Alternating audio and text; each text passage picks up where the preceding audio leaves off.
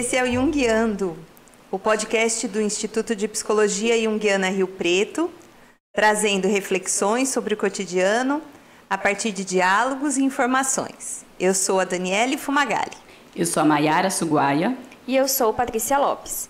Somos psicólogas junguianas e neste podcast vamos falar sobre psicologia, literatura, sobre a vida e o que mais acharmos que devemos falar.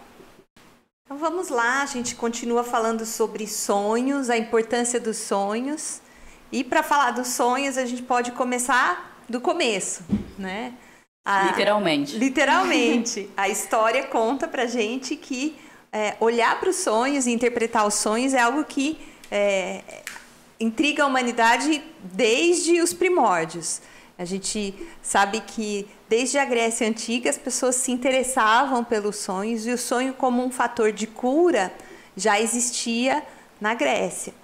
Então, é, haviam os templos para o deus Esculápio, que era o filho de Apolo, que se dedicava à cura dos homens, e nesse templo eram incubados sonhos. Então, a pessoa que estava doente, ela ia para o templo, ficava lá, passava por vários procedimentos e depois ela era encaminhada para um determinado lugar onde ela ia aguardar o sonho. E ela ficava lá, podia ficar dias, aguardando um sonho que fosse revelador.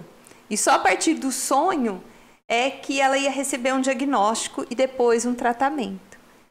Nesse templo existiam várias coisas, vários, várias atividades, inclusive de é, lazer, atividades esportivas, existiam museus onde eles podiam apreciar obras de arte, apresentações de música, competições esportivas, já dando essa visão de que o, o cuidado com o ser humano ele é multidisciplinar, ele vai é, olhar para vários aspectos, né?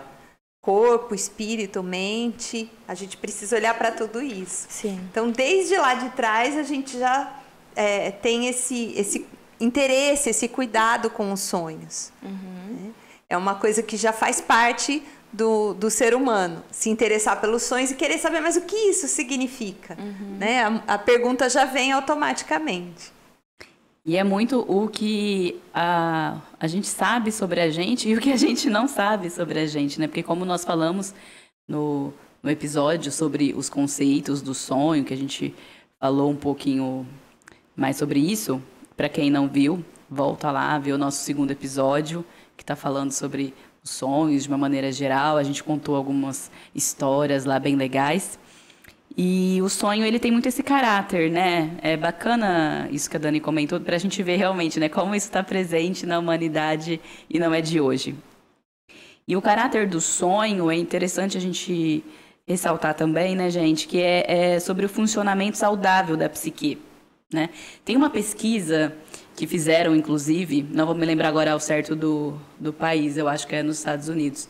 Fizeram uma pesquisa com alguns, algumas pessoas, alguns participantes, e eles colocavam essas pessoas para dormir, né, bem relaxadas. Colocaram alguns testes, fizeram testes, né, então usaram o eletroencefalograma para avaliar a qualidade do sono né, dessa pessoa, não só a qualidade, mas para acompanhar o sono. E aí quando a pessoa chegava no sono REM, né, depois que passava o sono REM, eles conseguiam acordar de alguma forma a pessoa a questão era, eles não deixavam ficar né, muito no, no sono REM ali, que é onde a pessoa sonhava. Mas eles permitiam que a pessoa tivesse ali oito horas de sono tal, mas eles acordavam né, quando chegava nesse sono REM.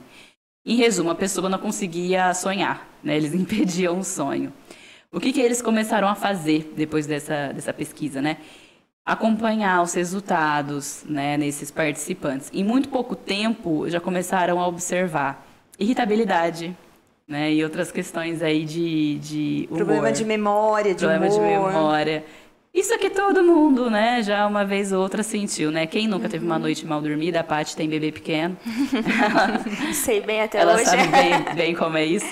Uma noite mal dormida, como é no dia seguinte a gente fica, né? Sim. Um pouco lento, irritado. Uhum. Né? Mudança de comportamento. Mudança de comportamento né? é imediata, a gente uhum. percebe no dia seguinte, né? Sim. E aí nessa pesquisa também os cientistas avaliaram isso, nessas mudanças de humor. E o mais interessante dessa pesquisa que eles avaliaram é que em alguns casos, né, em algumas pessoas é, a longo prazo, aí eles observaram inclusive risco de psicose. Então a gente entende que o sonho ele tem esse caráter de é, ajudar a psique a ficar saudável, uhum. né, de regulamentar, quase garantir a, a, que a psique, né, que essa, a psicologia da pessoa vai estar saudável. Né, uhum. Isso é bem uhum. interessante. E aí, sobre sonho, a gente imediatamente pensa na qualidade do sono também, né, Dani? Isso tem aparecido muito na clínica, né? Vocês veem como os pacientes estão com problemas de dormir, tendo insônia? Cada é. vez mais, né? Está muito frequente, tá. né? As pessoas têm problemas é, com uh, o sono. É, eu costumo dizer que a gente precisa fazer três coisas direito para poder ter o um mínimo de saúde, né? Então, é, se alimentar bem, respirar bem e dormir bem. E a gente São tem três coisas que a gente acaba esquecendo de fazer. Básico, não é Ou não tem tempo. Que, a gente não faz? Nas é. três a gente costuma cometer gafes. É. Mas sem isso a gente não consegue ter saúde. E dormir bem é um fator tão importante que a gente muitas vezes não dá a atenção necessária. Então, a maneira como a gente se prepara para dormir, né? O que a gente está fazendo antes da hora de dormir. Hoje é quase que universal, tá todo mundo no celular antes de dormir. É, é, tem milhões de estudos sobre isso, a luminosidade da tela, a quantidade de estímulos, o tipo de imagem que a gente fica vendo, e hoje em dia é tudo muito rápido, os vídeos são é, extremamente rápidos, então você tem uma sobreposição de informações e de conteúdos Sim. que sobrecarrega a nossa mente. E então, isso gente... você faz muitas vezes sentado, deitado, parece que está descansando. Que está relaxando. Mas a informação ali é um uma, uma avalanche de, de, informações, né? Ou tem gente que vai antes de dormir arrumar a casa, preparar para o dia seguinte e fica naquela correria de um lado para o outro. Eu mesmo nem falei, né? Que nem você falou, né? Com um bebê, é arrumar para o dia seguinte, você já fica naquela ansiedade de como vai ser o depois e, e não desliga. Então, quando é. você vai dormir, é um sono. A gente muito... perde o sono, como Sim, diz, né? perde o sono. Então, a gente precisa de um preparo para uhum. dormir. A gente precisa ir se colocando mais tranquilo. Né? Esse relaxamento antes de dormir é fundamental.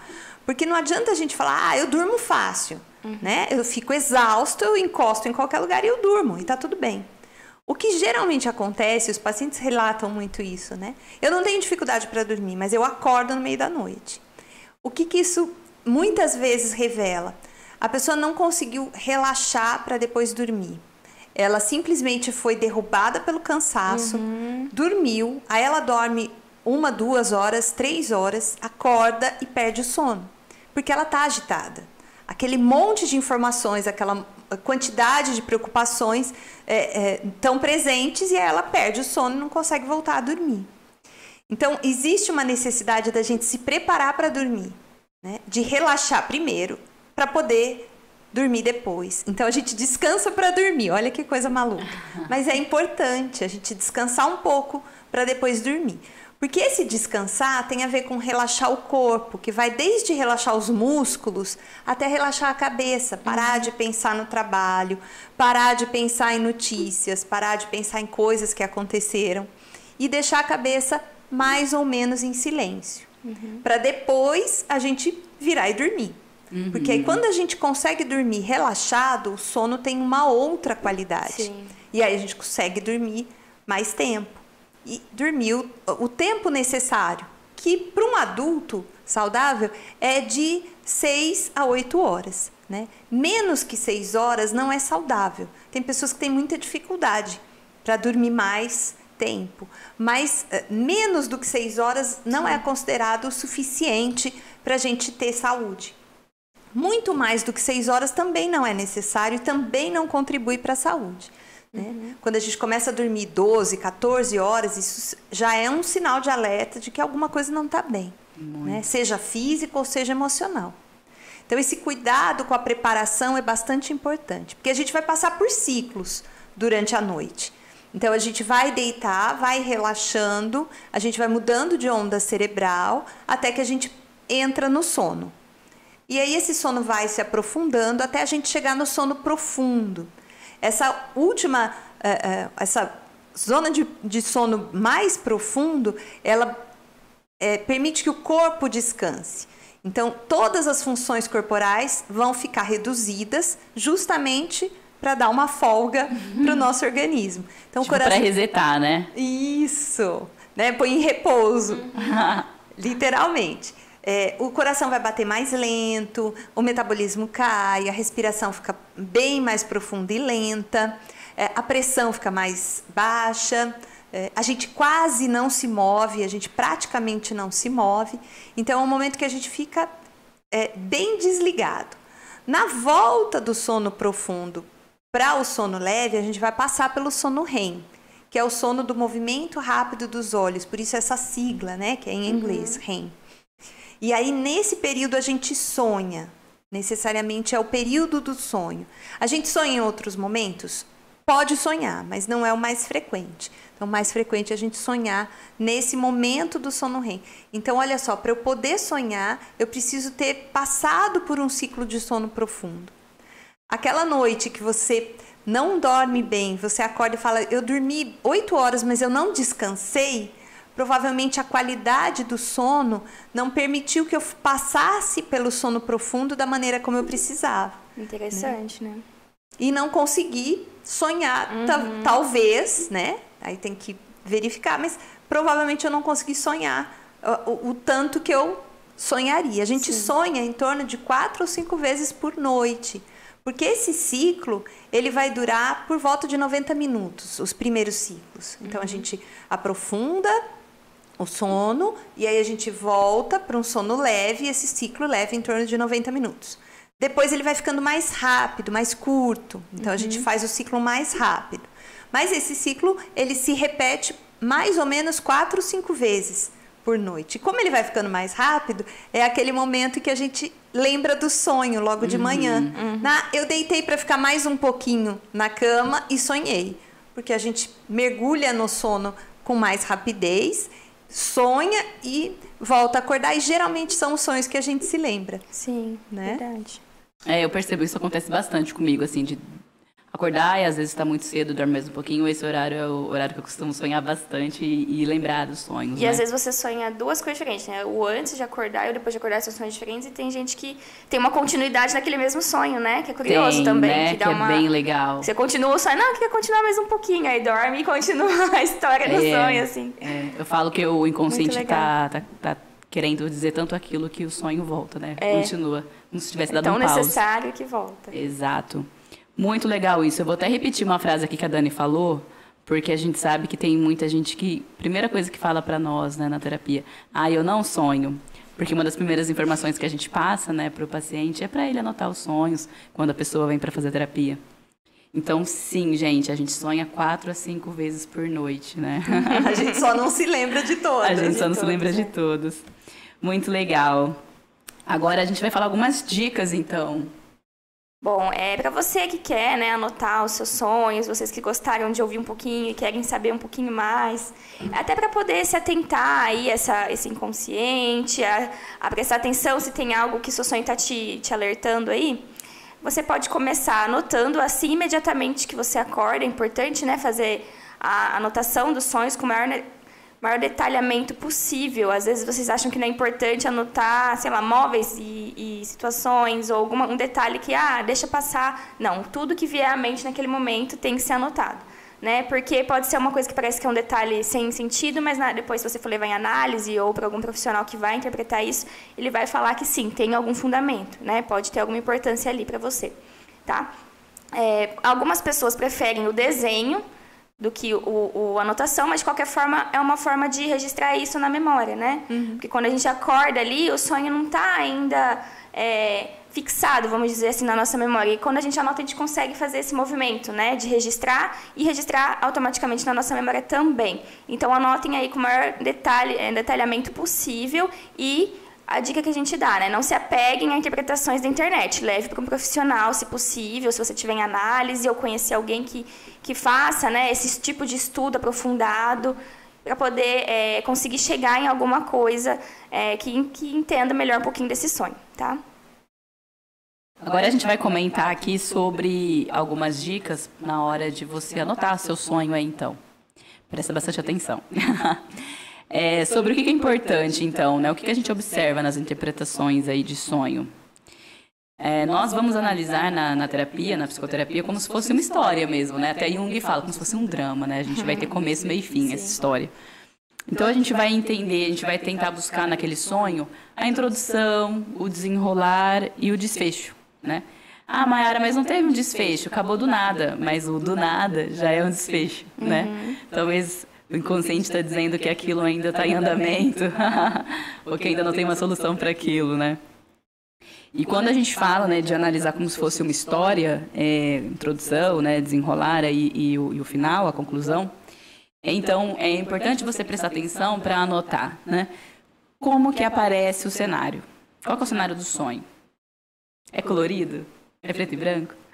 É, é um lugar que você conhece ou não? Como que é? Que impressão que te passa? Qual é a sensação que te passa?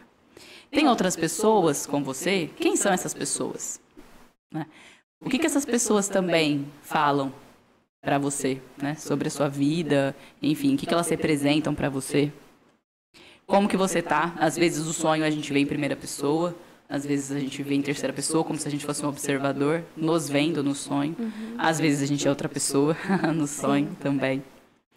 Então é importante a gente anotar esses detalhes, prestar atenção nesses detalhes, né? E lembrando, né, gente, aqui a gente está dando uma dica de como anotar os sonhos, mas nós falamos bastante sobre isso já. É como olhar para as nossas costas, interpretações sozinho. Porque é impossível, praticamente, da gente fazer isso sozinho. Sim. Porque, claro, a gente vai talvez chegar ali em umas conclusões, mas sempre vai ter um ponto cego. Uhum. Sempre vai ter algo que a gente não sabe sobre a gente, né? Um ponto aí que é mais difícil para a gente olhar sozinho. Por isso que a gente fala, né, que interpretar sonho é, na, no processo psicoterapêutico vai ser muito melhor, né, muito mais produtivo, porque não só a gente vai ter o terapeuta ali para nos ajudar a olhar algumas questões, mas principalmente a gente vai conseguir dar encaminhamento para as questões que aparecerem ali dessas associações. É, dá um, dá um, um cuidado especial para aquilo que a gente vai chegando à conclusão, porque tem conclusões que a gente chega que são insights positivos e tudo, e tem outros que trazem uma grande carga emocional. E, e, e, entrar em contato com isso às vezes é difícil. Sim. Então, a terapia está lá justamente para cuidar do efeito, né? Que esse sonho pode causar. Sim. Agora tem uma coisa que eu tenho certeza que alguém pensou, que é, ah, tá, mas o meu sonho não tem história. Era só uma fotografia, era só uma imagem. Verdade. E aí, não vale? Com certeza vale, né? Vale muito, vale muito. É bem comum, né, inclusive, é, quando as pessoas às vezes não estão muito acostumadas com isso de prestar atenção no sonho, é muito comum, acho que vocês, não sei se vocês percebem isso também nos pacientes, mas os primeiros sonhos é tipo três linhas. a pessoa narra, aconteceu isso, estava em tal lugar, pronto. Às vezes é uma imagem só. Depois de um tempo, às vezes começa a ter um enredo, ou não, né? Como a gente falou no, naquele outro episódio, cada inconsciente vai ter um, um modo né, de, de operar, cada uhum. inconsciente vai ter a sua própria linguagem. Tem pacientes, né, tem pessoas, aliás, que têm né, grandes epopeias e enredos, e parece um filme, né, tem começo, meio e fim, tem, tem virada, enfim. E tem uns que não. E a gente mesmo, né? Tem sonho que é mais longo, profundo, enfim. E tem sonho que não, que é uma imagem. Também é importante. Anota essa imagem também. E uma coisa que eu sempre falo para meus pacientes, é, preste atenção e anote também a sensação que você teve quando você despertou. Nossa, é Como é que você acordou? É. Às vezes a gente acorda agitado, às vezes a gente acorda com medo, às vezes a gente acorda com sentindo muito bem, às vezes a gente acorda emocionado, uhum. né? Então sempre prestar atenção como você acordou, qual foi a emoção que veio ali, a primeira emoção, como que aquilo é, te, te tocou de alguma forma, né?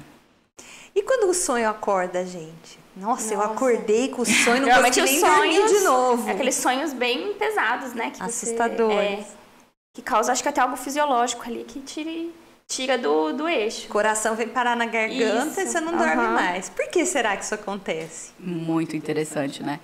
É, muita carga, muita carga emocional envolvida, né? Acho que são conteúdos do inconsciente que vêm de uma forma tão forte que literalmente acorda né? Tem uma defesa também do nosso, da nossa psique, né? Da nossa consciência, é, que vai fazer com que a gente acorde também, com né? Com certeza. Uhum. Mas é, o sonho literalmente está nos acordando para aquela situação. Literalmente, é, né? É verdade. E ele tem sim uma grande carga emocional e que precisa ser ouvido, né? uhum. né? Talvez esse assunto já tenha vindo à tona em outros sonhos, a gente não deu muita atenção e aí ele vem com esse formato uhum. dessa forma, nos acordando, trazendo uma impressão ruim, às vezes uma impressão que fica o dia todo, que não é necessariamente ruim, mas que precisava vir à tona. Tinha uhum. muita carga emocional envolvida.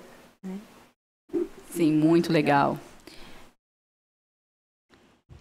Bom, com isso a gente termina aqui é, esse mês de setembro que a gente falou sobre os sonhos. Acompanhem, né, mais um mês em agosto. Nós falamos sobre é, o ser psicólogo, nos apresentamos para vocês. Agora em setembro a gente falou sobre sonhos. Acompanhe em outubro, a gente vai pensar um tema bem legal para falar com vocês. Se tiverem dicas, se tiverem sugestões, a gente quer ouvir falar. E a gente quer ouvir falar também o que, que vocês é, pensaram, associaram aí sobre os sonhos, o que, que ficou de dúvida. Então, para isso, vocês já sabem, a gente quer o e-mail. Sim, a gente quer o e-mail. A gente não vai facilitar a vida no sentido de ser WhatsApp ou Instagram. O motivo para isso né, é que a gente quer que todo mundo tenha um pouquinho mais de foco, né? A gente brincou, é o movimento Vivo Foco, para a gente conseguir trazer um pouquinho de calma no meio do olho do furacão, para a gente sentar, elaborar, caso tiver alguma dúvida, caso tiver alguma sugestão, uma crítica também. E a gente quer ouvir o feedback de vocês. Para isso, o nosso e-mail, a Dani vai passar aqui. É o podcast junguiando@gmail.com. Podcast junguiando, tudo junto, arroba gmail.com. Bom, gente, obrigada. A gente espera vocês na próxima. Obrigada e até a próxima. Obrigada, beijo.